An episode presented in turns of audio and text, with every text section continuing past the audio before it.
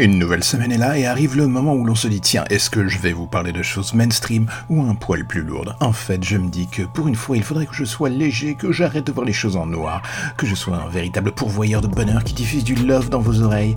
Mais bon, vous savez bien que c'est difficile pour moi. Si l'on devait définir ma nature profonde, cela naviguerait sûrement entre Droopy et Bill Murray. Une sorte de créature pour le moins étrange qui réussit pourtant à continuer d'évoluer depuis quelques décennies, sans que l'on comprenne vraiment pourquoi. Et chaque jour que Dieu fait, je me demande comment cela se passe, comment à l'intérieur même de mon subconscient, cela réussit à tenir le coup devant le chaos journalier que la vie pose sur le paillasson de mon esprit. Je sais, tout cela est bien compliqué. Et pourtant, on se doit d'être positif au jour le jour pour donner envie aux gens qui nous entourent de ne pas avoir vraiment, vraiment la petite envie pressante, insupportable et complètement tenace de claquer la porte. Mais putain que c'est compliqué par instant.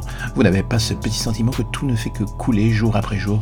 Ce moment où vous allumez la radio, lisez les infos, faites un tour sur les réseaux sociaux et que votre esprit suranalyse l'ensemble des données. Et là, c'est le camolox géant. Votre vision du futur devient tout simplement catastrophique et l'on se dit que l'ensemble de la planète est foutu. Ouvrir les yeux sur l'état du monde, c'est comme rentrer dans la ligne 13 un lundi matin en étant de bonne humeur. Cela ne peut pas fonctionner, il y a un truc qui est certain de partir en miettes. Le sol va se fissurer sous vos pieds et vous allez voir l'envers du décor et croyez-moi, ce n'est pas très très très très joli. Et là, je vous pose la question, comment voulez-vous que je parle dans un micro avec un débordement de joie et d'envie, celui de vous vendre du rêve? Ça y est, j'imagine déjà les gens en train de se dire, mais putain, ce podcast n'a pas le moindre sens et qu'est-ce qui se passe dans la tête de ce mec Ça me fait limite peur. J'avoue, mon psy se pose la même question et depuis la cave où il est enfermé, j'entends chaque soir les hurlements, enfin, ou les questions, je ne sais plus, qu'il se pose et celles-ci reviennent encore et encore et encore et encore. C'est atroce, c'est atroce. Ou alors c'est juste qu'il demande de l'aide, je ne sais plus, j'ai renforcé les murs donc bon, il se lassera en premier, je pense. Mais en fait, oh, on parlait de quoi déjà? Ah oui, je ne sais plus. Ah oui,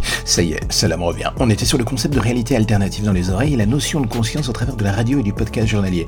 Oui, je sais très bien, je raconte de la merde histoire de raccorder au wagon parce que je n'ai plus aucune idée de ce que je suis en train de dire.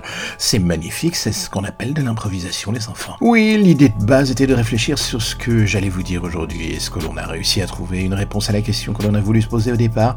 J'ai envie de dire un énorme et magnifique, massif, gigantesque, titanesque, non. Mais en même temps, vous saviez bien que j'étais un mec chelou et qu'une fois de temps en temps, l'une des autres personnalités qui résident dans ma tête prend le dessus et emmène vos oreilles vers une zone de non-confort absolu. Ou de non-sens en fait, je ne sais plus. C'est une autre vision Maintenant euh, que l'on a navigué sur les contours d'une question sans réponse, je pense que vous pouvez reprendre le cours de votre existence. Merci de votre attention, cela m'a fait plaisir de vous parler.